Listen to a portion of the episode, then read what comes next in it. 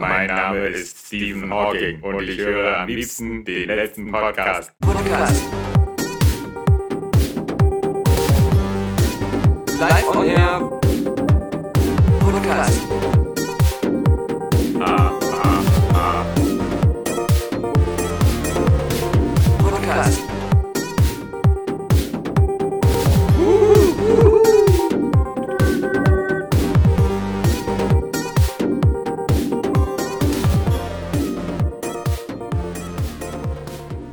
Daniel Pog. Alexander Vogt, 84. Sie schulden mir- Ja, was? Nee, was bitte? Wolltest du anfangen ausnahmsweise? Das ist Nö, ja voll ungewohnt nö. für mich. Ja, eben, nee, dann hast du, dann hast du es mir jetzt kaputt Nee. gemacht. Dann fangen wir da an mit einem Typen, der das Flugzeug voll scheißt oder so. Woher weißt du, dass ich eine Flugzeugstory zum Einstieg habe? Aber gut, äh, es hat auch was mit Toiletten zu tun, aber ich möchte dir das Hausrecht gewähren heute. Scheiß los. Ich wollte nur sagen, ähm, dass, dass du mir 16 Euro schuldest. Ja, Ah, also interessant. äh, in, in, anhand deiner Aussagen, ja, des letzten Jahres, Ja. ähm, äh, habe ich mir, mir einen Film digital gekauft, ja, ohne einfach abzuwarten noch zwei Wochen, äh, bis, er, bis, er, bis er sozusagen auf Leihbasis für 4,90 Euro zu haben ist, habe ich mir gedacht so, naja, komm, der Name, Daniel hat er gefallen, das, das, da kann man auch mal ein paar mehr Euro ins Rennen schmeißen, ja. Ähm, ja, du, äh, Blade Runner 2049. Oh, ich dachte, jetzt kommt Mother. Ich dachte, jetzt kommt The Killing of a Sacred Nee. Deer. Ich dachte, jetzt kommt Äh, Raw. nee, Ich dachte, jetzt kommt nee. irgendein Sundance-Film. Äh, Nein, nein, Und nein, jetzt nein. kommt weißt doch, also, ausgerechnet der tatsächlich einer der besten Science-Fiction-Filme seit über zehn Jahren und nee, nee. Nee, nee. einer der Daniel, Filme des Jahres letztes Jahr. Und Es ist ja, ist ja keine Schande, eine falsche Meinung zu haben. Also, das, frag Johannes, ja. Also, man kann damit trotzdem leben und auch mit erhobenem Haupt durch die Welt gehen. also, also auch in, du, du bist während des laufenden Films bist du einfach rausgegangen, also auch aus deinem Haus. Äh, Ja, nö, also so Mother-mäßig war es dann doch nicht.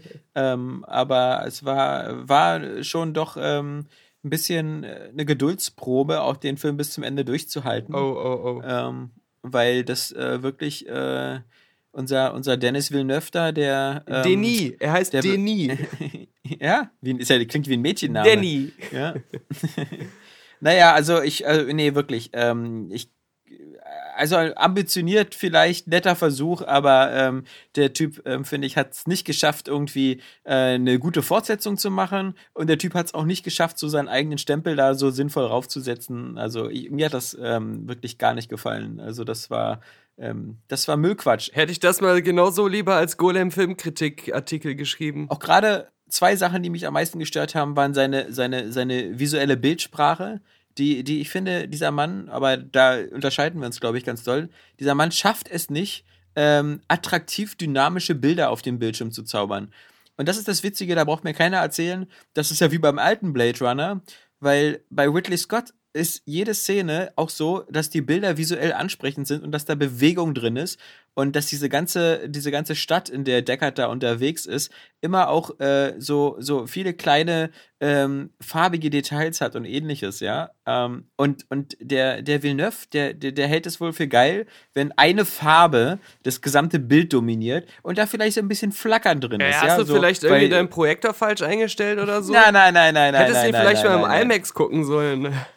Ich habe den, ich habe den äh, wirklich schon in fast Optimalqualität gesehen. Ja, schade, dass der nicht in 4K und HDR war, was äh, meine Glotze auch noch geschafft hätte. Aber nee, ähm, dieses, wenn die da in die Wüste rausfahren, dann immer nur diese Gelbtöne und, und überhaupt diese viele, viele, viele Szenen, die dann so auf dem Land spielen oder ähnliches, die sind ja an Langeweile nicht zu überbieten, ja. Also das ist Oh, äh, oh. fürchterlich fürs Auge. Also wie gesagt, das ist das eine. Und das andere halt äh, natürlich der große Nachteil, dass der, der erste Blade Runner halt so ein, so ein klassischer ähm, Film noir ist, der so eine De De Detektivgeschichte eigentlich nur erzählt. Ich meine, Deckard hat ja ganz einfach den Auftrag, da so fünf entflohene Replikanten zu, zu töten und macht sich da auf die Suche. Ähm, und, und ich finde, das, das, das, das nebenbei behandelt er eben aber noch so eine ganz essentiellen Themen, so wie Sterblichkeit und Lebensverlängerung und all sowas, was dann so schön in der, in der Rede von Betty am Ende auf dem Dach endet, was immer noch wieder Gänsehaut ist. Dazu noch dieser extrem geile Soundtrack von Vangelis. Und was hat, was hat Blade Runner 2049? Er hat überhaupt gar keine Fortentwicklung irgendeiner Thematik. Da geht's nur um, wollen wir Spoilerwarnung sagen? Spoilerwarnung. Ähm, da geht's halt nur um die Tatsache, dass sich Replikanten da anscheinend fortpflanzen können, was, was nie auch nur angedeutet worden ist in dem ersten Naja, Teil. das ist jetzt eine Also sehr starke Versimplifizierung. Äh, Ja, na klar, aber eine, eine sehr starke Versimplifizierung eines doch, ich glaube, doch sehr viel einfacheren Plots, als man wahrhaben möchte. Ist genauso wie mit den komischen Revival, ja, mit den komischen äh, Kreismal-Aliens, ja, die dann irgendwie äh, wieder jenseits von Raum und Zeit sind. Na, jedenfalls, es gibt da eine sehr lange äh, Filmkritik mit Analyse bei die letzte Filmkritik Ja. von Patrick aus ja, ja. und mir. ja, ja. Also da müssen wir ja schon sehr fantasievoll an die Sache rangegangen zu sein, um diesen sehr langen Podcast äh, mit einer doch sehr ausführlichen Analyse der vielen interessanten Ansätze des Films, äh, allein schon die Beziehung auch mit, mit seiner Siri-KI und so. Ja, ja. Ja, auch, auch völlig, äh, also wie gesagt, das ist so, das, das könnte eine Black Mirror Expe äh, vielleicht nochmal so füllen, ja. Ähm, das, das äh, gerade mal so. Aber für, für so einen Blade Runner, ähm, anderthalb Stunden, wie gesagt, diese, diese sinnlose Suche nach, ähm, ah, was mit dem Holzpferd und mit dem Datum da drauf und so. Und dann kommt dann nach anderthalb Stunden endlich noch Harrison Ford auf die Bildfläche, aber auch so, auch wieder so, wie, so, so typisch, einfach nur, um die Story einfach auch wieder zum Erliegen zu bringen und abzubremsen, indem wieder die klassischen Dialoge sind. Ich habe viele Fragen. Ja, stellen Sie diese Fragen. Okay, ich stelle Ihnen Frage 1, 2 und 3. Ja, ich gebe Ihnen auf keine eine Antwort. Prima, so, das waren 30 Minuten und damit das nicht zu lange ist, verprügeln wir uns noch so ein bisschen und damit der Zuschauer nicht völlig einschläft, machen wir noch so ein äh, virtuelles Elvis-Theater hier, damit wenigstens ein bisschen Visualität noch hinkommt. Also, ich muss dir ganz ehrlich sagen, ich fand den wirklich ziemlich doof ähm, und ich fand auch den Soundtrack extrem bekloppt, denn statt einen geilen Vangelis-Soundtrack gibt es irgendwie nur diese, diese Kanone aus Man of Steel. Ja, diese. Und da kann mir keiner erzählen, dass es so Hans Zimmer-mäßig ist, denn das, ähm, nee, das, das war schon ziemlich nervig. Und natürlich das Einzige, wo der Film eine geile Musik hat, ist natürlich am Ende in den letzten Minuten, weil er dann natürlich den Vangelis-Soundtrack benutzt. Ja, das ist wieder, ähm, das ist wieder so Cash-in-Fanservice. Äh, natürlich, jeder Fan findet es dann wieder schön, wenn das, das alte Thema wieder kommt und aber nee, wie gesagt, mir hat das gar nicht gefallen. Ich muss ganz ehrlich sagen, diese, es gibt ja, wir werden ja davon noch Tausende sehen, von Fortsetzungen von Franchises oder Filmen, die vielleicht 20, 30 Jahre alt sind. Aber, und da bin ich vielleicht auch wieder völlig, vielleicht bin ich ja auch vermutlich Mr. Scheißmeinung. Aber die ganze Zeit, vielleicht auch ein bisschen durch die Visualität oder so, musste ich immer an Tron denken und Tron Legacy. Und ich finde, dieser Film hat es weitaus besser geschafft, auf der vorhandenen Geschichte des Vorgängers ähm, aufzubauen und was Interessantes weiteres zu erzählen. Also diese, ich fand dann diese, diese Entwicklung halt da von Clue und, und, und auch dieser, dieser, dieser Welt da.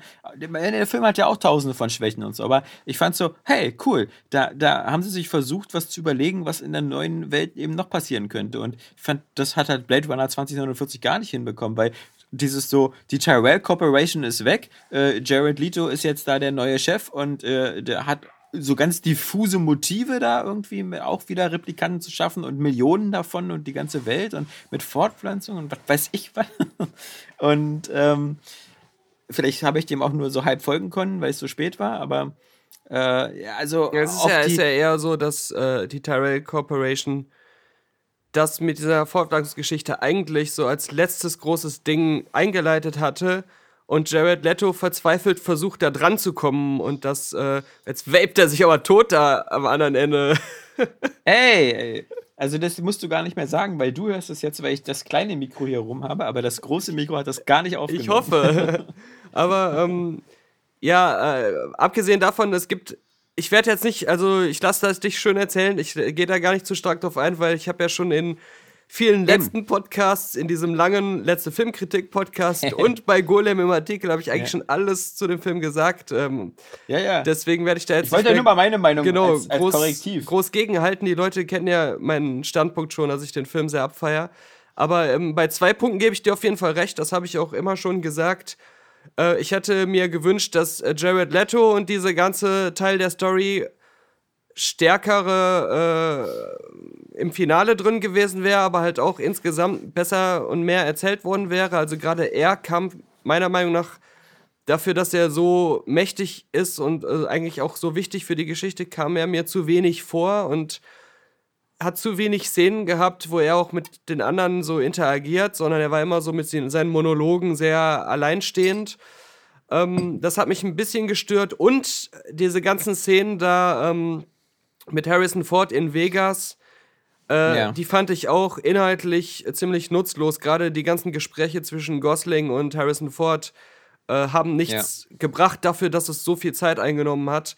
Äh, Gerade diese ganze Vegas-Episode hat dem ein bisschen äh, vom Pacing her äh, so einen kleinen Huggel gegeben, aber das war so doch dann in Anbetracht des Gesamtfilms äh, sehr zu verschmerzen, weil ich, also den Rest halte ich halt durchaus für ein, für ein Meisterwerk.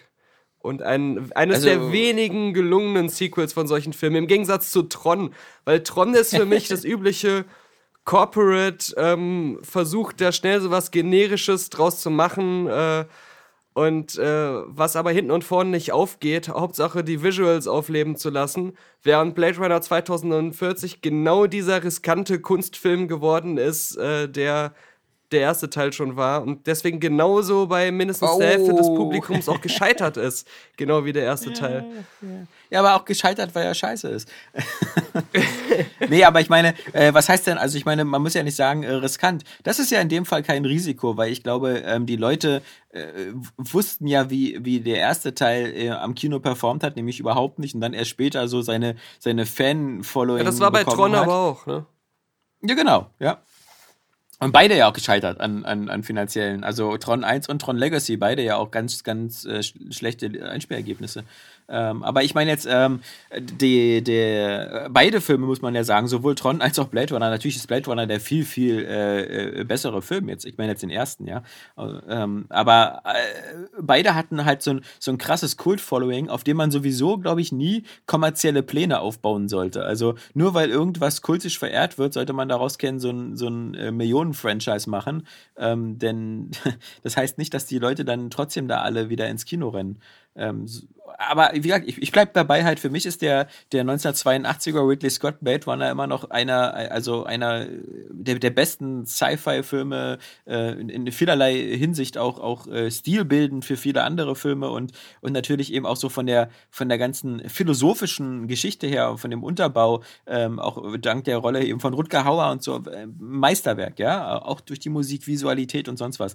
Und ich finde, dieser, dieser, dieser Villeneuve, der drückt mir immer zu viel seine eigene Agenda rauf und, und äh, hat dabei aber nicht richtig irgendwie auch ganz verstanden und begriffen, was, was den ersten so, so, so stark gemacht hat und, und versucht das manchmal zu imitieren, aber das gelingt ihm nicht so richtig und, und seine, seine, wie gesagt, sein visueller äh, ich halte ihn da eben für krass überschätzt, aber da bin ich halt eben völlig die Ausnahme, weil es gibt ja viele, die ihn da voll super finden. Und das, ich fand ja auch schon Arrival richtig öde. Und, und ich finde halt so diese, diese Zukunftswelten, ob das ein Ridley Scott war oder ob das Steven Spielberg war mit, mit Artificial Intelligence oder so, oder selbst so eine Filme wie Ghost in the Shell oder so, manchmal kann man das eben schon teilweise besser darstellen als, als ihm das gelungen ist mit seinen ewigen, ach, das Finale da mit diesem, mit dem Spinner, der da irgendwie in der, in der, am Strand liegt und die Wellen dagegen klatschen und so. Das ist alles so, das ist so, das ist für mich nicht, äh, ich, ohne ihn gesehen zu haben, glaube ich dir vollkommen, dass Mother ein Film ist, wo jemand versucht, einen künstlerischen Anstrich hm. äh, durchzubauen oder eine Story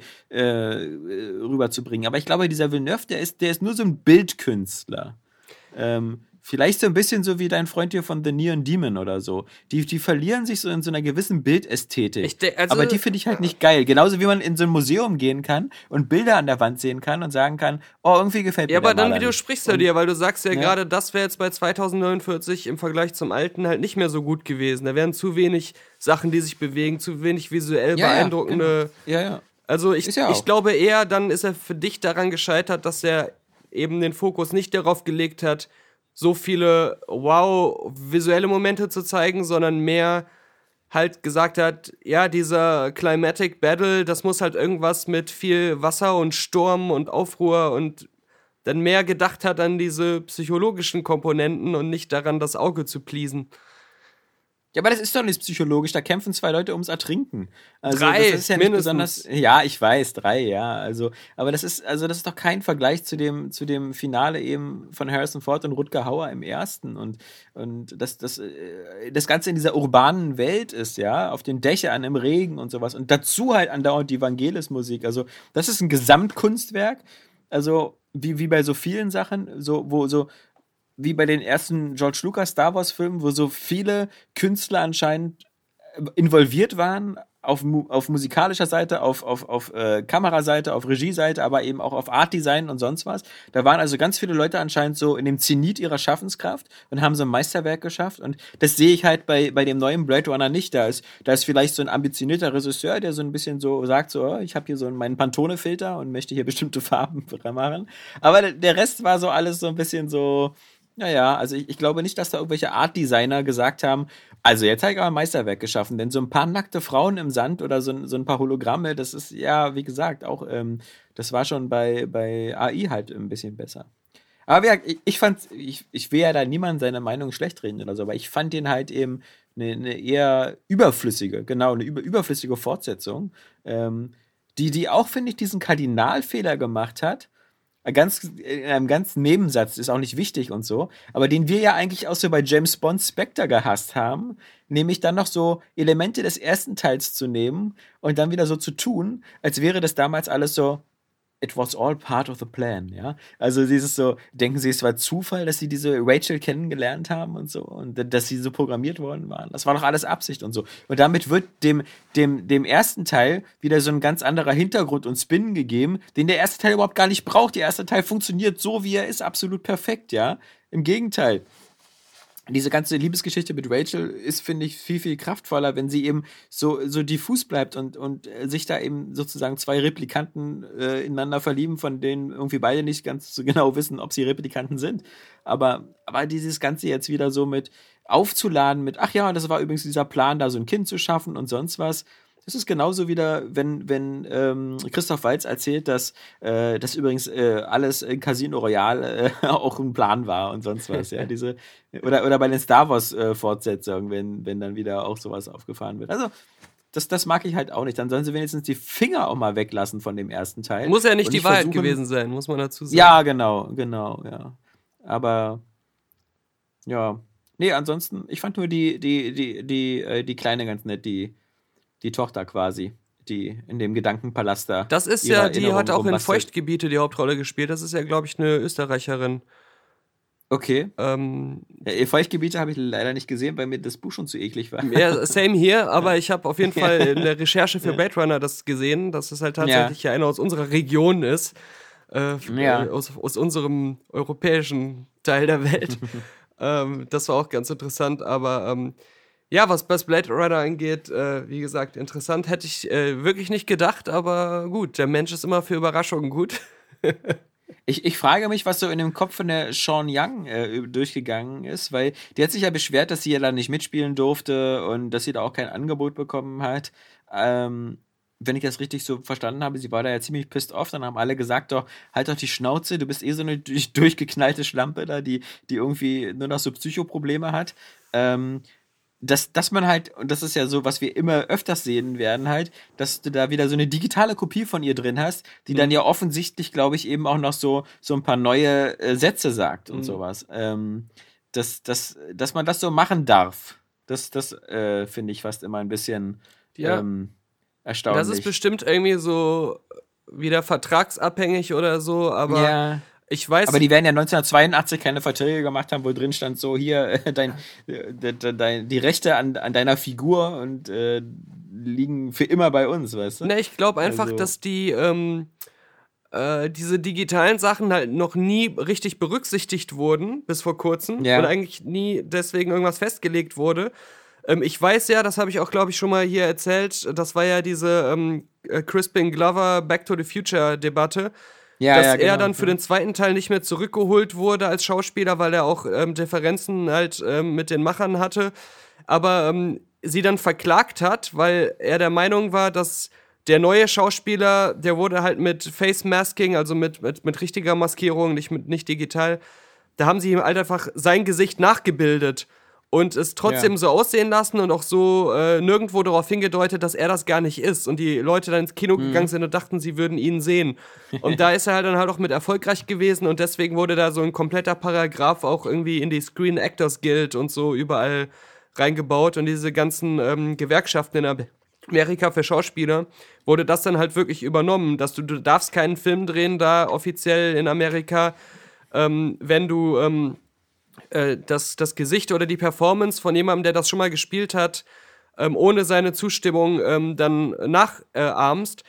Was auch der Grund oft dafür Ja. ist, wenn Leuten in, zum Beispiel in Serien durch andere ausgetauscht werden, dass die dann oft deutlich anders aussehen und man sich immer fragt, warum habt ihr nicht jemanden genommen, der genauso aussieht oder ähnlicher aussieht? Sie dürfen es halt nicht. Sie müssen halt jemanden nehmen, wenn die Zustimmung nicht da ist, der halt dann mm, ähm, signifikant anders auch aussieht.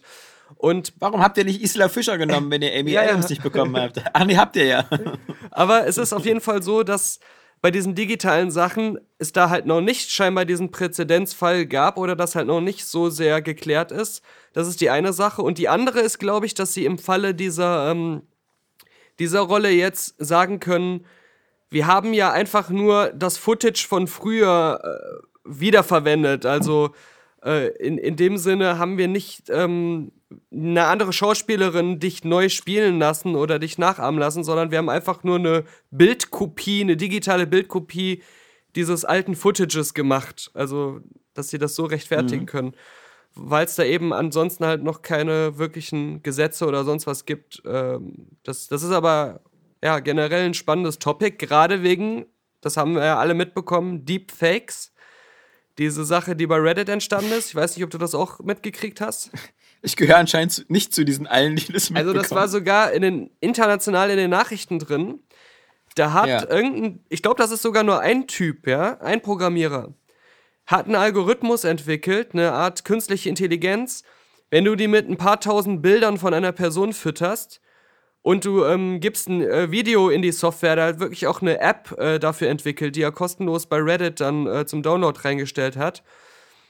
Wenn du dann ein Video ähm, in diese App eingibst, ähm, in der die Person, mit der du das dann machen willst, sehr ähnlich aussieht, dann macht er dir digital das Gesicht von der anderen, wo du die ganzen Fotos von eingespeist hast, äh, da drauf, als wenn das das echte Gesicht wäre.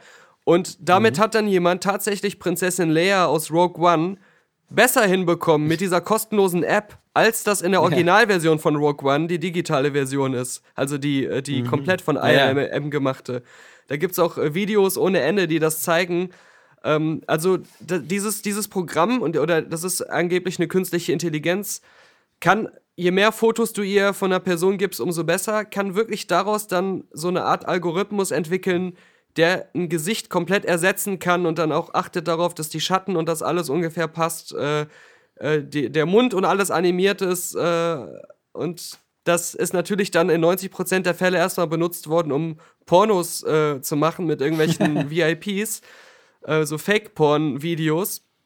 Aber ähm, teilweise auch, um einfach Nicolas Cage in jeden erdenklichen Film einzubauen.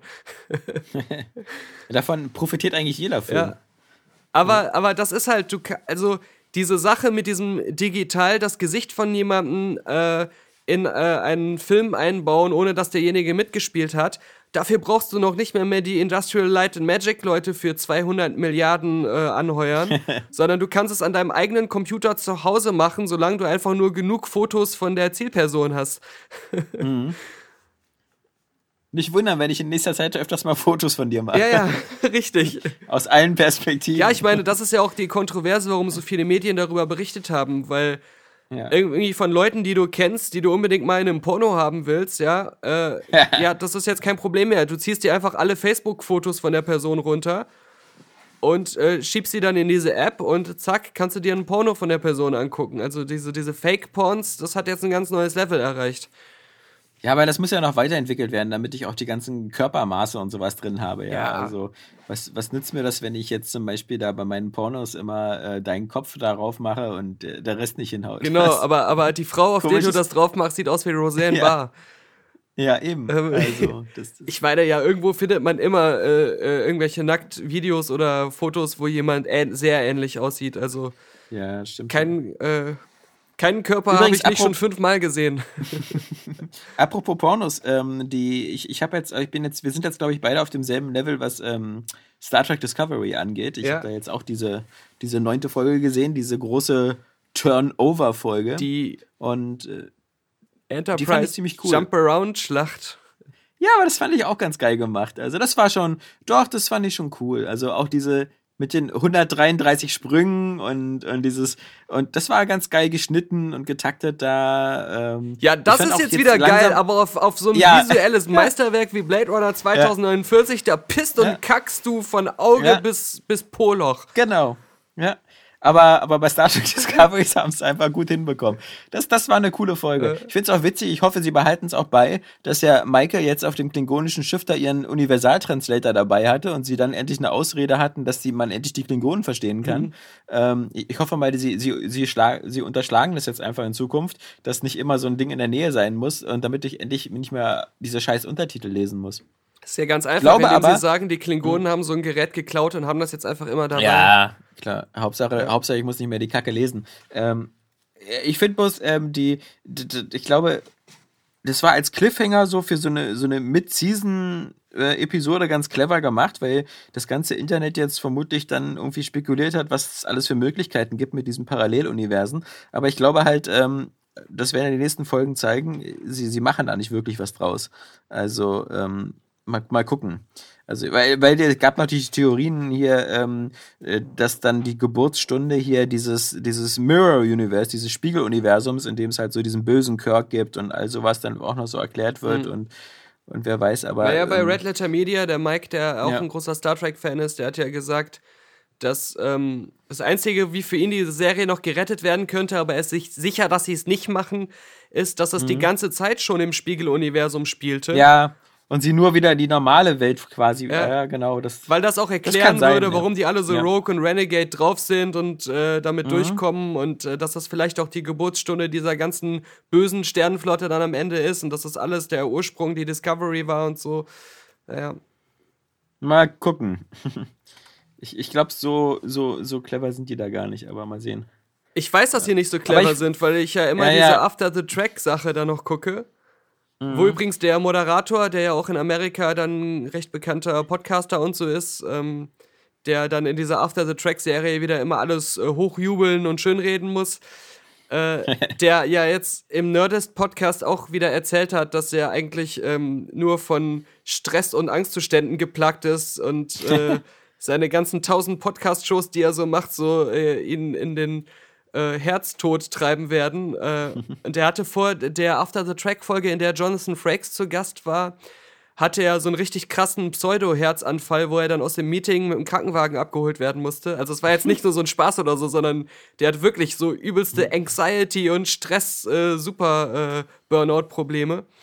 Ähm, und das ist dann interessant, mit dem Wissen dann diese Show zu sehen, wo er dann zwei Stunden später wieder saß und so meinte, ich habe die ganze Zeit nicht mehr gewusst, äh, was ich mache oder wo ich bin, aber ähm, hab's dann halbwegs noch geschafft. Wie ein Busfahrer, der nach 13 Minuten mit einem Schlaganfall weiterfährt. Ja, ja, genau. Ja, nee, nee, aber ich ich finde, ich finde so langsam, so langsam ähm, finde ich so meinen Frieden mit der, mit der Geschichte. Mal gucken. Also, ich finde halt das immer noch, ich bin jetzt immer nur zufrieden, dass ich so eine halbwegs nette Sci-Fi-Sendung gucke. Äh, Ich habe jetzt aber natürlich überhaupt nicht mehr das Gefühl, ich gucke halt eine Star Trek-Serie. Aber ist egal. Also, es funktioniert halt eben so auch ganz gut. Ja. Also. Finde auch immer schade, ich finde den, den, den Vorspann immer ganz cool, bis auf die letzten fünf Sekunden, ja, wo sie, das ist so wie bei Blade Runner am Ende, wo sie versuchen, in den letzten Minuten nochmal so durch die alte äh, Melodie nochmal so, so einen Abschluss hinzubekommen, aber es passt halt nicht zu dem davor. Aber wo wir jetzt wieder bei Blade Runner sind und du hast vollkommen schändlicher, beschämender, peinlicherweise ja. Ja. sogar eben mal kurz so in einem Nebensatz erwähnt, dass du selbst fandest, dass Ghost in the Shell besser aussah. Ähm, nein, nein, nein, das, nur, das nur. US-Remake. Ja. Hast du denn Altered Carbon jetzt mal geguckt? Das wolltest du dir doch Noch nicht, anschauen. nee, das, sorry, ja, das habe ich nicht geschafft, ob, aber ich, ich, zu meiner Verteidigung, ich hatte bis jetzt erst dafür zwei Tage Zeit, glaube ich, seit Okay, Freitag okay. gibt's die, oder? Äh, Also, weiß hast du nicht. da reingeguckt? schon länger, aber gut, ich weiß jetzt gar, gar nicht genau. Ja. Hast du reingeguckt? Ähm, nee, aber ich hatte es ja auch nicht angekündigt. Ja, Ja, also angekündigt, Entschuldigung. Ich hatte ja, es kam ja was dazwischen. Ja. Ähm, ich habe mir ja eine Xbox One X geholt, ja. Da freut sich der Claudandus. Ja, der einzige. Nö. Aus so einer Mischung aus, aus Mitleid und Nostalgie. Irgendwie, ich hatte vor kurzem mal in der aktuellen Retro Gamer oder so, war so ein, nochmal so ein langer Artikel über die erste Xbox. Und ähm, da, da, weiß ich nicht, ich so gelesen, ich so gedacht, so, na ja, und dann so, wenn ich so an, an, an Sachen wie Area Xbox zurückdenke, hatte ich dann irgendwie dann, dann auch noch in Verbindung mit diesem neuen äh, Games-Abo da, Ja. ähm, hatte ich dann plötzlich doch noch Lust, ähm, mir eine zu holen. Und dann sind die jetzt ja gerade im Preis ein bisschen gesenkt worden und so. Und dann war das alles, Ja. alles ganz nett. Das ist ja bei Microsoft Und, ähm, aber wöchentlich Standard, im Preis wieder gesenkt Ja. worden und so Sachen. ja, das ist ja aus, aus diesem Verhältnis von 35 zu 75 Millionen, ähm, also Xbox zu PS4, macht da die Not Ich erfinderisch. sehe immer nur so, ich war jetzt äh, bei Saturn, ähm, weil ich Die mir. ganzen Super Nintendos, wa? Ja, da gibt es irgendwie 100 äh, SNES Ja. Classics, also von wegen Mhm. Verknappungen und so. Aber ähm, nee, ich habe mir hier, das benutze ich ja auch gerade bei der Aufnahme, ein Xbox One Headset geholt. Und zwar, Mhm. ähm, das ist eigentlich ein Auslaufmodell, aber man hat mir immer gesagt, das ist das geilste Preis-Leistungs-Ding, weil man muss ja auch dazu sagen, es gibt ganz viele richtig teure Konsolen-Headsets. Und die gaukeln Ja. einem immer vor, dass sie irgendwie da mit ihrer Bluetooth-Verbindung über einen Controller Dolby Atmos und 7.1 Sound Ja, ja. und sowas hätten, aber das ist ja alles Quatsch. Und die kosten dann irgendwie 300 Euro, 250 Euro und so weiter. Und dann guckst du dann immer bei Amazon und dann steht dann da, ja, ist nach einer Woche kaputt gewesen oder äh, ich kann meine Gegner nicht richtig orten oder das, ähm, ja. alle fragen mich, warum ich so klinge, als wenn ich in einer, ähm, in einem, äh, weiß nicht, Alufolien-Schallraum sitzen würde was auch immer, aber dieses, was ich jetzt geholt habe, das war immer so, das hieß so preis-leistungsmäßig unschlagbar. Das ist das Turtle Beach X01 oder X1 oder so. Und das hatte mal 128 Euro gekostet. Das hat die meiste Zeit danach aber nur 60 Euro gekostet. Und das ist jetzt nochmal auf, ähm, bei Amazon auf 46,95 oder so reduziert worden vor ein paar Tagen. Und das wird es auch nicht mehr so lange geben. Das ist jetzt noch so, so der Ausverkauf der Restposten. Ähm, bin aber echt extrem zufrieden. Hat, hat einen guten Stereo-Sound mit so einem zuschaltbaren Bass-Boost Ja. und ähm, hat auch ein ganz, ganz gutes äh, Mikro, das definitiv besser ist als bei dem Headset, was dabei ist. Und noch so ein paar geile Funktionen, dass du beim Sprechen deine eigene Stimme auch äh, zuschalten kannst, dass du dich selbst auch hörst äh, in deinem Ohr oder solche Sachen. Aber ich erwähne das nicht nur, damit die Leute das bei Amazon Affiliate kaufen über unseren Link, sondern auch Neben der Xbox One X. auch wegen der äh, kleinen Geschichte, dass ich bei Saturn war und dann äh, hat das da immer noch 60 Euro gekostet. Dann habe ich gesagt, hey, hör mal zu, ich nehme das ja. Ja. mit, aber nur wenn sie mir den Amazon-Preis machen, bei der Welt. Ja. Und dann hat der Verkäufer nachgeguckt und ich sehe schon in seinem kleinen äh, hier Playmobil-Computer, da steht dann direkt so Minusmarge, Minusmarge, Verbot, auf Ja, keinen ja. Fall machen, weil der Preis halt viel zu krass war. Und dann hat er gesagt, oha, also der Preis ist viel zu krass, tut mir leid. Ich kann mich nur annähern, ich kann es dir nur für einen Fuffi mitgeben. ja. Und dann habe ich gesagt, als jemand, der sehr arm ist, der jeden Pfennig umdrehen muss, der so halb mit den Patreon-Spenden noch irgendwie überleben kann im Monat, Ja. äh, ja gut, dann nehme ich so ein Fuffi mit.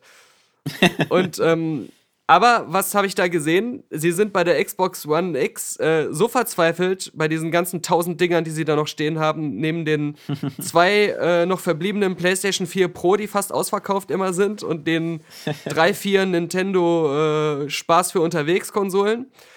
Ähm, Sie haben jetzt schon angefangen, einfach selber Bundles zu machen, indem sie irgendwelche wahllosen Xbox One-Spiele so hinten mit Tesafilm noch dran kleben. ja, ja. Ja, so die Konsole kostet dann genauso viel, der, der normale Konsolenpreis, aber sie kleben dann immer noch irgendwelche tausend anderen Spiele hinten dran. Das fand ich auch schon sehr lustig. Ich muss aber sagen, ähm, die, also, ich bin bis jetzt sehr zufrieden eigentlich mit der Xbox One X. Ja. Ähm, wo, was ich, wovon ich abraten würde, wäre die als, als Ultra HD Blu-ray Player zu benutzen. Mhm. Ich hatte das mal mit einer ausprobiert, mit einer echten Ultra HD hier, mit der von, von äh, Dunkirk. Ähm, und ähm, Ah Gott, ah, die ist aber saulaut. Also wenn, wenn die eine, eine, eine UHD abspielt, ähm, das ist wirklich sehr laut. Äh, also nur das Laufwerksgeräusch, weil der Rest der Konsole, auch im Vergleich zu der PS4, die da drunter steht, ähm, zu der PS4 Pro, ähm, ist, ist deutlich leiser. Also die, ich habe noch nie gehört, dass da ein Lüfter angesprungen ist oder so. Also dieses Kühlmanagement der, der Xbox One X ist schon ziemlich cool. Ähm, ich finde auch mittlerweile, ich habe ja eine Weile nicht mehr reingeguckt, seit anderthalb Jahren oder so. Ich finde auch, dass die Menüs und so sind jetzt ein bisschen übersichtlicher geworden. Das wirkt jetzt wieder ein bisschen mehr fokussiert auf Spiele, also, also deutlich fokussierter, auch durch diese Homepages da von Mhm. den Spielen und sowas. Das, das fand ich schon nicht schlecht. Ich finde auch das Download-Management gar nicht übel. Es gibt so immer ein paar Kleinigkeiten, wo ich immer so, wo man sich durch die PS4 so dran gewöhnt hat, wo ich mal mich gefragt habe, warum Microsoft das nicht genauso macht. Das ist zum einen ähm, diese, diese ganz Kleinigkeit, aber wenn ich zum Beispiel äh, einen Kopfhörer in ein Headset äh, in den Controller reinstecke, dann geht der Ton über den Fernseher nicht aus. Ja, sondern dann bleibt der immer an. Den muss, man, stimmt. den muss man per Hand runterdrehen. Und das ist also bei der PlayStation immer so, in dem Moment, wo du ein Headset anschließt, geht einfach der Ton aus am Fernseher. Mhm. Also das finde ich ganz clever. Und was ich auch ganz clever finde bei der PlayStation ist, dass du immer, wenn du sie runterfährst, hast du immer die Möglichkeit einzustellen, ob du sie in den Ruhemodus runterfahren lassen willst oder halt richtig ausschalten. Und bei der Xbox kannst du das ja nur über die, also wenn ich das jetzt nicht ganz falsch liege, Mhm. aber da machst du ja über die Einstellung, über die Energiesparoption, ob du halt dieses so schnelle Hochfahren machst Ja. äh, oder halt eben dieses langsame Hochfahren, was heißt, dass sie richtig vom Netz geht. Und natürlich mache ich grundsätzlich eigentlich eher diesen, Ener- also dieses ähm, schnelle Hochfahren, Mhm. äh, weil ich natürlich auch will, dass der im Hintergrund die ganzen Updates und so runterlädt. Aber es gibt ja auch so Momente, wo man sagen will, so, okay, der lädt jetzt hier gerade wieder irgendwie die, die 100 Gigabyte für irgendein Spiel runter. Ich will aber abends auf Netflix meine 4K-Serie sehen. Also will ich sie einfach so ausmachen, dass sie wirklich aus ist und nichts runterlädt. Mhm. Dann müsste ich das immer erst durch die Einstellungen ändern. Weil wenn ich sie einfach nur auf Herunterfahren mache, bleibt sie ja in diesem Standby und zieht immer noch weiter fleißig an der Datenleitung. Exakt. Und, und das finde ich halt ein bisschen hübscher bei der PlayStation, dass du das immer jedes Mal beim Ausmachen noch auswählen kannst. Ja, zumal bei, bei mir ist es auch so, bei der ähm, Original Xbox One Launch Edition, die ich von Saskia habe, äh, die hat, äh, das ist auch schon von vielen online berichtet worden, im Standby-Modus ähm, oft so ein unangenehmes Grundgeräusch. Keiner weiß warum. Also auch wenn sie nichts macht, auch wenn sie kein Update runterlädt. Äh, Ja. das ist da manchmal auch. Nö, also das gar störend. nicht. Also die ist, die ist wirklich ähm, total äh, leise und da, da hörst du nichts von der. Also, dass es die, die äh, Xbox One X jetzt äh, geil ist, das stand ja auch außer Frage, weil es ist eigentlich, wie schon so oft gesagt, die ausgereifte, Ja. technisch auf dem Stand befindliche Konsole, die man zum Launch eigentlich ursprünglich erwartet hätte. ähm, und äh, wie. Wäre schon krass gewesen, wenn es die zum Launch gewesen wäre. Ja, weil, aber das ist ja eigentlich, äh, gerade wenn man so sagt, ich verbringe jetzt die nächsten acht bis zehn Jahre mit dieser Konsole, dann will man ja eigentlich dann auch sowas kaufen. Vier bis fünf, ja. Ja, ja, Maximal. inzwischen, genau. Ja. Aber äh, du, das war so lustig, als du sagtest, du musstest nochmal irgendwie dann an die erste Xbox zurückdenken. Weil ähm, ich habe da, als ich in Sundance war, mit Patrick aus Hürth drüber geredet, weil wir ja damals auch ähm, in Hürth immer gezockt haben zusammen, als diese ganzen Konsolen rauskamen und immer äh, uns getroffen haben zum lokalen Multiplayer und so. Und gerade so die ähm, Xbox, die allererste originale Xbox, die war ja nicht so erfolgreich gerade in Deutschland, aber welche Xbox war das schon in Deutschland? ähm, aber wir Deutschland waren ist ja Japan, dann ja. wirklich so Unikate bei uns auf der Schule mit vielleicht zwei, drei anderen, die sich die zum Launch gekauft hatten. Und ähm, Mhm.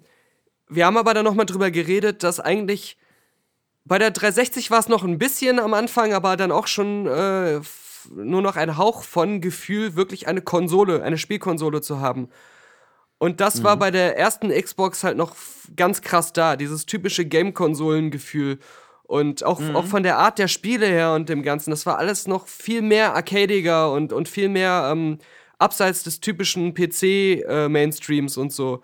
Und Das stimmt, und das, ähm, das ist komplett verloren gegangen. Äh, das hat man ja jetzt wirklich nur noch bei Nintendo. Das, das Gefühl wirklich, Ja. dieses Spielkonsolengefühl, ja. Das ist schon witzig, vor allem wenn du jetzt, ich hatte mir zum Beispiel, also ich habe, das, das Tolle ist ja, einmal du durch diese paar Xbox Anywhere Sachen, die ich vorher mal gekauft hatte, Äh, und, und durch äh, irgendwie so, als ich doch ganz am Anfang die Xbox One hatte, hatte ich ja so ein, zwei Spiele gekauft. Aber eben auch durch dieses Game Pass-System hatte ich natürlich gleich erstmal irgendwie fast 700, 800 Gigabyte an Sachen, die der erstmal runtergeladen hat. Ja, ich habe mir irgendwie natürlich nochmal so die Halo Master Chief Collection und das Halo 5. Hast du auch noch eine externe Festplatte noch alle. dran geknallt? Nee, nee, nee, das reicht mir erstmal. Also ein Terabyte muss erstmal reichen. Ja. Weil ich, ich kann ja jederzeit die Sachen runterladen. Aber dieser ist natürlich schnell voll, weil irgendwie äh, Gears of War Ultimate äh, 100 Gigabyte, Gears of War äh, 4 Mhm. 100 Gigabyte, Halo Master Chief 100 Gigabyte. Also das, das ist ähm, schon ziemlich krass. Äh, aber ähm, was wollte ich eigentlich sagen? Genau, unter anderem habe ich mir auch mal dieses ähm, Crimson Skies runtergeladen Mhm. für, die, für die alte Xbox. Äh, was, weil das ist, das ist natürlich witzig, dass wenn du die, die Original-Xbox-Spiele, die emulierten startest, dass dann auch diese geile emulierte Start-up-Sequenz kommt, weißt du, dieses Wum, Wum, Wum, Mhm. Wum, Wum, dieses, dieses, ähm, das ist natürlich schon sehr, sehr, sehr nostalgisch cool. Ähm, ich hatte bloß schon wieder vergessen, dass damals die Spiele wohl alle noch größtenteils im 4 zu 3 Format waren. Da waren ja noch die, die 16 zu 9 Spiele eine Ausnahme damals. Ähm, also wieder schön mit schwarzen Balken links und rechts. Aber das habe ich mir nur so aus Kuriosität einmal angeguckt und dann ähm, auch wieder gut. Äh, Das kann man dann doch nicht mehr so gut heutzutage spielen. Ja. Also sieht zwar gut aus und, und die machen da auch so ein bisschen mit Tricks, äh, also dass die die Auflösung auf alle Fälle da anscheinend stark verdoppeln oder verdreifachen. Bei ähm, so bei Crimson Skies diese diese Flugzeuge, mit denen man da rumfliegt, die, die sahen schon deutlich schärfer aus als der Rest, aber aber halt die HUD-Elemente und die Schriftarten und sowas, das ist alles noch sehr sehr clumsy und groß.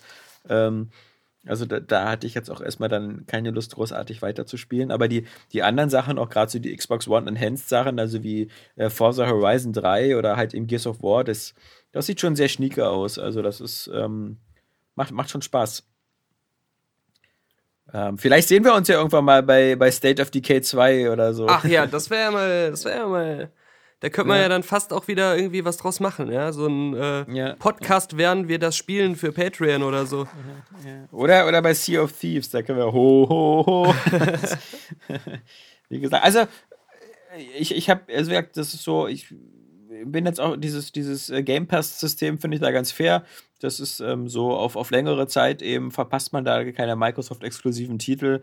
Und ansonsten, also ich habe mir nur vorgenommen, als Multiplattform-Titel äh, Far Cry 5 auf der Xbox One zu spielen. Ich bin wirklich mal gespannt auf dann ähm, auf die Rezeption dieses Spiels in Amerika halt, weil dann doch, glaube ich, da für viele Amerikaner da, glaube ich, so ein paar Themen zu, zu nah angesprochen werden. Das ist, erinnert mich so, weißt du, wie hier Kevin Smith mit seinem ähm, Red State. State.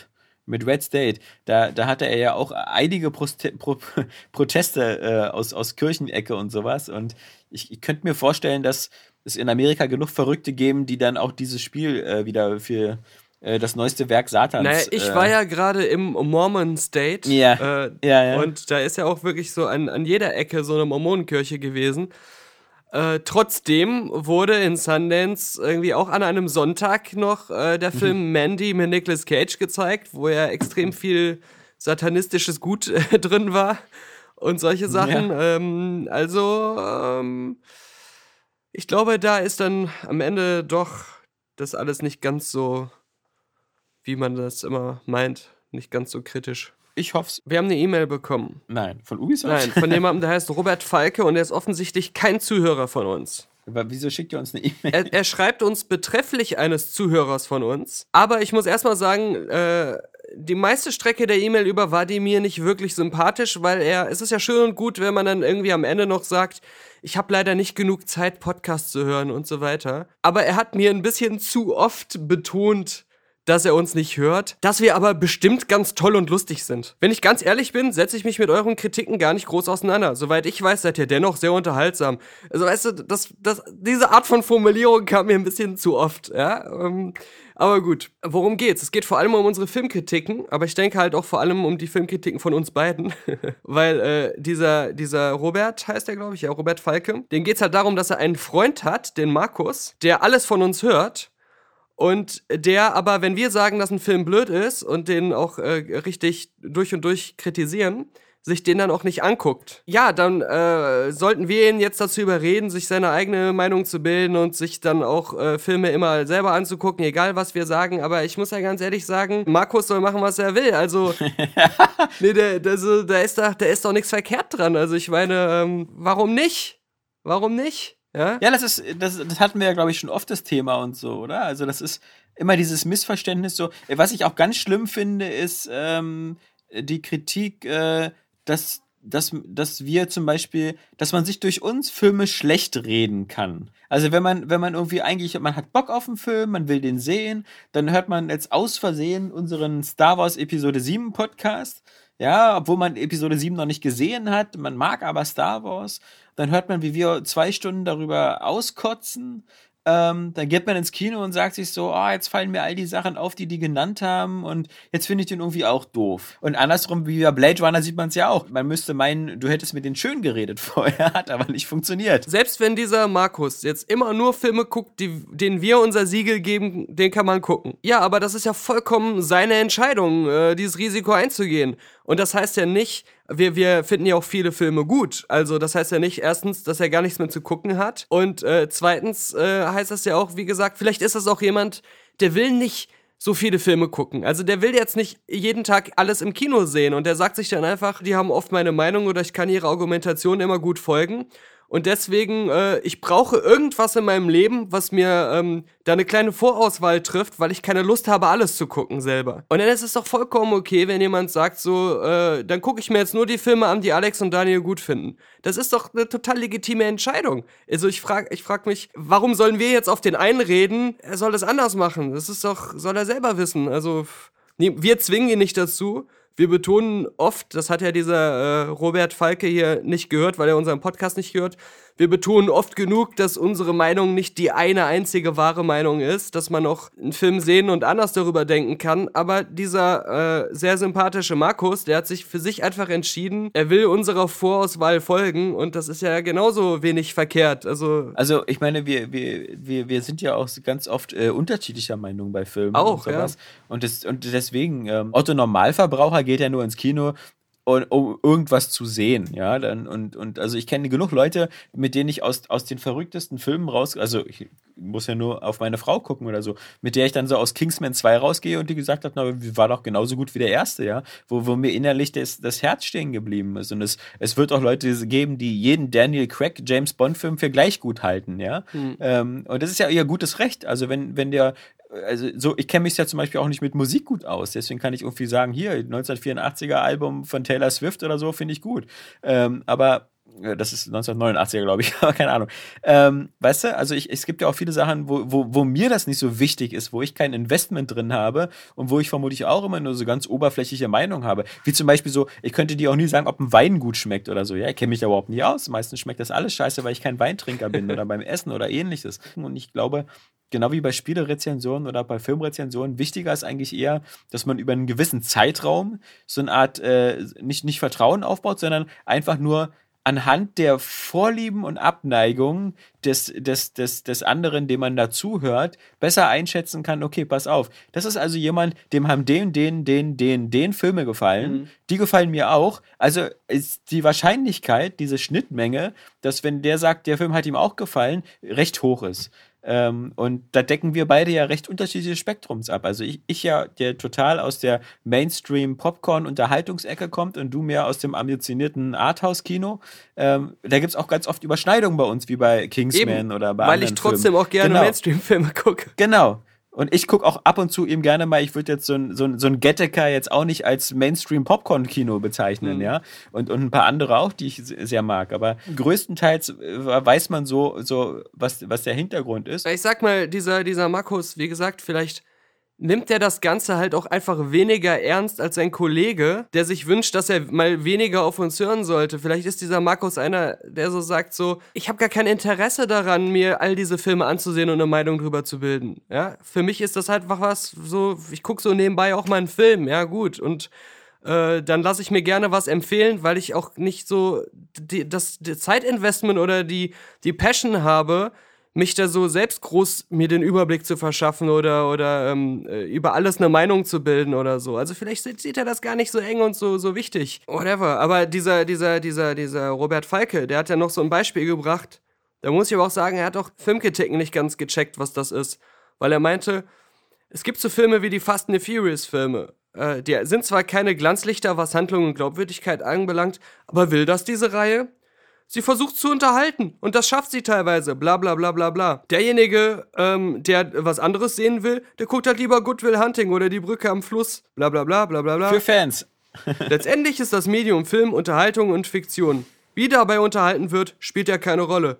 Solange man das Genre, das äh, Filmgenre mag und dort äh, gehen die Geschmäcker eben auseinander. Ja, das ist ja, das kannst du ja über alles immer sagen. So kannst du ja, Ja. jede Art von Kritik relativieren. Aber ich meine, guck mal, das kannst du auch über Essen sagen, ja. Ja. Also Essen hat so die normale Funktion, dich satt zu machen und zu ernähren. Äh. Und natürlich kannst du das eben auch hinbekommen, irgendwie, indem du jeden Tag einfach nur eine Schüssel Reis, äh, Schrimps und sonst was Oder ein. Kilo Mehl. Ähm, oder ein Kilo Mehl, aber, aber die Geschmäcker sind unterschiedlich und manchmal schmeckt es halt doch lecker, wenn du was äh, aufwendig zubereitetes siehst. Und es wird doch niemand bestreiten, dass es auch in der Herstellung und in der, in der, in der Sorgfalt und Liebe einen Unterschied gibt, irgendwie zwischen einem Cheeseburger und meinetwegen so einem Vier-Gänge-Menü, obwohl der Endeffekt vermutlich bei beiden das gleiche ist, äh, nämlich dass sie beide satt machen.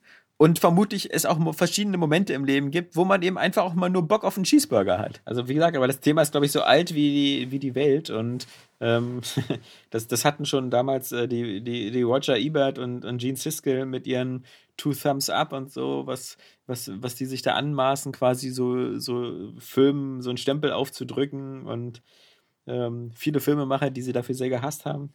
Und, und ich meine, wir sind ja genauso wie, ich meine, das der einzige Unterschied, äh, der vielleicht so uns, aber auch mit den Zuhörern verbindet oder so ist, dass wir äh, grundsätzlich mit, mit Optimismus in jeden Film reingehen und auch für manche Sachen eben so eine gewisse ähm, äh, Leidenschaft mitbringen, die, die andere vielleicht nicht haben. Wie gesagt, also der, der Anspruch ist ja, also ich, ich merke das ja auch oft im Gespräch mit anderen, zum Beispiel auf Arbeit kann ich mir relativ wenig merken, was meine Arbeit betrifft, ja. Was? Das ist, nein, das, das, ähm, das, das ist immer ein, ein, sehr schwerwiegender Prozess. Nicht, dass ich alles vergesse oder so, aber ich, da ich jetzt in der Buchhaltung arbeite und so, arbeite ich immer sehr viel so mit Nummern und Ähnlichem, ja. Und ehe sich die bei mir mal festsetzen, so Kostenarten oder Kostenstellen oder sonst was, das dauert eine Weile. Aber ob ich einen Film vor 14 Jahren mal gesehen habe oder, oder wer, wo, wie, was mitspielt, das kann ich dir meistens immer mit ziemlicher Genauigkeit sagen. Ähm, weil, weil, weil ich dafür eine Leidenschaft habe und das, das mich seit, glaube ich, fast jetzt 30 Jahren irgendwie äh, interessiert. Und diese, diese Leidenschaft muss man auch haben, um daran Freude zu haben, eben darüber zu diskutieren. Wenn man die nicht hat, dann, dann ist es doch auch völlig egal. Dann, dann trifft es zu, dass das ein Unterhaltungsmedium wie viele andere sind, ja. Wenn, wenn ich einfach nur will, dass da irgendwie ein bisschen was passiert auf der Leinwand und ich will ein bisschen abschalten von meinem Alltag und so. Aber im Grunde ist es mir nicht wichtig, ja. Dann, das ist doch völlig legitim. Dann, dann, dann sind das, glaube ich, sowieso nicht Leute, die irgendwie übertrieben viel Rezensionen gucken, ja. Genauso gut, das war früher auch üblich, dass man sich durch Fernsehsender durchseppt, ja, um mal zu gucken, ja, was, was läuft denn so? Da hast du auch nicht vorher geguckt, so, mal sehen, was heute der TV-Spielfilm-Tipp des Tages ist, ja. Also, mh, wa- warum auch? Das, das, das geht ja auch. Aber ich glaube, was, äh, was, was halt immer äh, ganz nett ist, ist halt, dass äh, zum Beispiel, wenn wir über Star Wars reden oder so, dann sitzen wir da mit sehr viel Zuhörern in einem Boot, weil Star Wars halt für viele von uns so ein elementarer Bestandteil unserer Jugend und Kindheit ist. Und, und zum Beispiel Star Wars auch was ist, das habe ich ja nicht, ich habe ja nicht irgendwie als sieben-, achtjähriger einmal Star Wars gesehen und habe gesagt, das finde ich ganz gut, sondern ich habe die ganzen Filme tausend oder hunderte Male gesehen und dann aber auch irgendwie die ganzen Spiele gespielt und, und, und hier, ob das TIE Fighter Dark Forces waren oder sowas. Und das ist ein Zeitraum, der umspannt locker 15 Jahre. Man ist also richtig involviert gewesen in diese Geschichte. Und ich habe von vielen jetzt Und- auch schon sowas gehört wie, ich weiß ja nicht, also ich fand Episode 8 ja ganz gut. Ähm, ist halt so wie jeder Star Wars bisher, aber interessiert mich Ja. auch nicht so sehr oder so. Ja, ich bin halt kein Star Wars-Fan, aber so, so schlecht war Genau. der doch gar nicht Ja. so, ne? Äh, Ja, dann und da das macht Sinn. so die- äh, deswegen genau. möchte ich von jetzt Ja. an nichts mehr mit dir zu tun haben, aber ja. good for you. Genau, ich, respek ich respektiere deine Meinung, sehr schön, genau. aber äh, that's not the point, ja. Also, und äh, Kathleen Kennedy wird sich auch über dich freuen. denn, denn di- dich scheint sie von Anfang an im Auge gehabt zu haben. Ja, ja. Ja, du bist nicht die Lösung, du bist leider das Problem. Oh mein Gott, ich hatte einen Traum letztens, also ich, ich war ja krank äh, ein paar Tage Von Kathleen. Ja. und ich habe geträumt, Disney hätte die Exklusivrechte an der Bibel gekauft und hätte jetzt schon angekündigt, der offi das offizielle äh, dritte Buch inklusive Verfilmung würde rauskommen, von Disney geschrieben. Also nicht von Walt Disney selbst, sondern vom Disney-Konzern. Und äh, die Story wäre jetzt schon ungefähr geleakt, dass ähm, Jesus so enttäuscht war über Judas, dass er sich auf eine Insel zurückgezogen hat. Niemand weiß, wo er ist. Währenddessen äh, sind halt die ganzen Bösen wieder äh, stärker geworden und ähm, unterdrücken das Christentum so, dass es ganz ausgelöscht ist. Und jetzt hoffen halt noch so die letzten Rebellen, dass sie Jesus wiederfinden, damit er äh, dann wieder das Christentum zurückbringt und so. Äh, ja. Das, das war ein schrecklicher Traum, den ich hatte. Und das jetzt jedes Jahr soll eine neue Bibel kommen. Und zwischendurch gibt's aber noch diese Standalone-Bücher, wo dann noch mal so äh, über Figuren, die man schon kennt, so ein bisschen mehr Background geliefert wird und so. ja, das ist. Äh, ich kann Also, mir vorstellen, wo so eine Träume herkommen. Apostel One, ja, die erste Truppe, die dann aber leider gestorben ist, aber da den wichtigen Sieg errungen hat, damit Satan nicht seine Mondbasis erschaffen kann und so. Ich meine, wäre ein cleverer Move von Disney. Ich meine, das, das Interessante ist ja äh, in gewisser Weise eben, dass, dass Disney es geschafft hat, aus den Fans eigentlich quasi so eine Leute zu machen, denen das eben mittlerweile auch alles egal ist. Äh, Also zumindest so, weißt du, diese, die, äh, also ich kann nicht mehr sagen, und das kann ja nicht mit dem Alter zusammenhängen, weil dazu liegen zehn Jahre zwischen uns und es geht uns beiden genauso, aber diese, also ich habe ja null Leidenschaft mehr für das ganze Franchise. Also mir ist es, äh, weißt du, ich, wenn, während ich vielleicht früher mit Interesse Spekulationen im Internet gelesen hätte über, wer es verbirgt sich hinter Snoke oder sonst irgendwie was, ja, wo ich da vielleicht noch wirklich gedacht hätte, oh, das macht Spaß, sich damit zu beschäftigen und darüber nachzudenken. Weißt du, wa- warum sollte ich mehr Leidenschaft und Engagement zeigen, als die Leute, die es machen? Ja, also.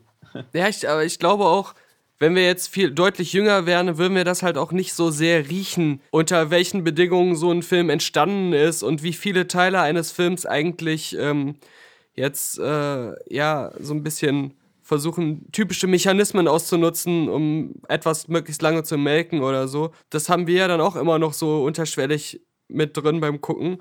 Aber das betrifft ja nicht nur Star Wars. Es ist auch eigentlich ja auch zum Beispiel bei Kingsman so gewesen. Wenn du mal den zweiten Teil analysierst, dann wirkt der fast wie so ein Studio-Sequel, bei dem Matthew Vaughn nicht mehr beteiligt Ja. war. Das, das, äh, was da ja super bitter ist. Aber nachdem Kingsman 1 vorbei war und Kingsman 2 angekündigt wurde, da war man doch auch so, als, als die Ankündigung kam, für einen kurzen Moment doch auch wieder so dran.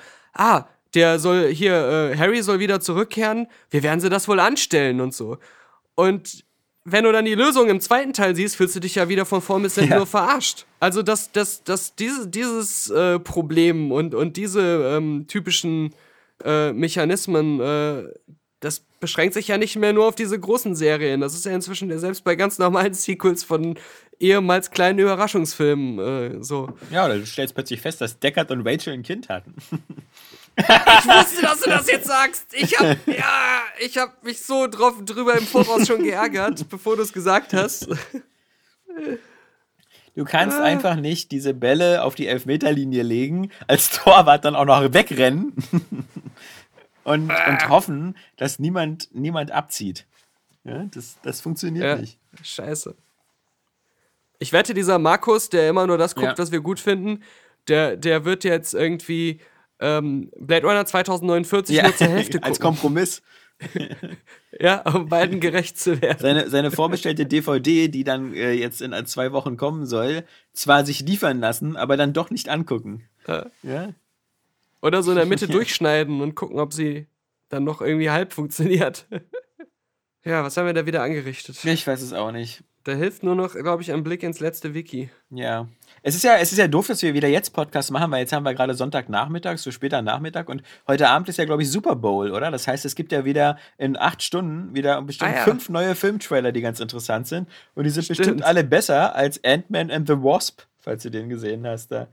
Ähm, Ja, genau, da war ich auch so, okay. Äh, ja, okay. Another one of those. Ja. Ja, ich habe ja auch ähm, äh, Black Panther gesehen. Der Presseverführung darf ich offiziell noch nichts zu sagen, außer Social Media äh, Mini-Kommentar. Und deswegen sage ich einfach, mein Social Media Mini-Kommentar wäre gewesen: Ja, ganz okay kann man gucken, muss man aber nicht. Das, äh, so viel dazu. Und ich glaube, am 15. oder 16. kommt dann auch irgendwie der letzte Filmkritik-Podcast in, in voller Länge. Aber Hast du was gefunden in der letzten Wiki? tatsächlich ist das letzte Wiki ist lange nicht mehr geupdatet worden. Es gab äh, seit, seit, seit den letzten Wochen keine neuen Einträge. Ja, ich glaube, also, ich hoffe, der letzte Willi ist nicht bei einem Verkehrsunfall oder ähnlichem ums Leben gekommen. Da ist das ist ja immer die erste Sorge, die man hat, wenn jemand bei den sozialen Medien oder so mal ein paar Tage nicht aktiv war, dass man immer so denkt, ach du Scheiße, ist bestimmt tot. Was ist denn da beim letzten Wiki los? Wenn ich auf letzte Änderungen gehe, wird mir gar nichts mehr angezeigt. In den, in den letzten 30 Tagen oder so. Ist das jetzt eine neue Webleiche? Ist das jetzt nur noch eine Internet... Kann man das jetzt bald nur noch über die Wayback Internet Machine aufrufen hier? Ich bin schockiert. Ich bin enttäuscht. Ja, das muss man an dieser Stelle auch mal so sagen, dass diese Leistung, die, die ehrenamtlich und, und unentgeltlich und, und mit viel Liebe und so bisher gebracht worden ist, dass die jetzt nicht mehr kommt. Also Ja. nicht in der Ja. Zuverlässigkeit, die wir sonst von bezahlten Inhalten erwarten. Ich weiß das auch gar nicht, wie ich das jetzt vor unseren Patreon-Zahlern rechtfertigen soll, die da auch jetzt immer drauf warten und äh, uns ihr Geld für schicken. Vielleicht müssen wir da auch äh, bald mal unseren offiziellen Segen äh, wieder zurückziehen und da eine Klage einreichen.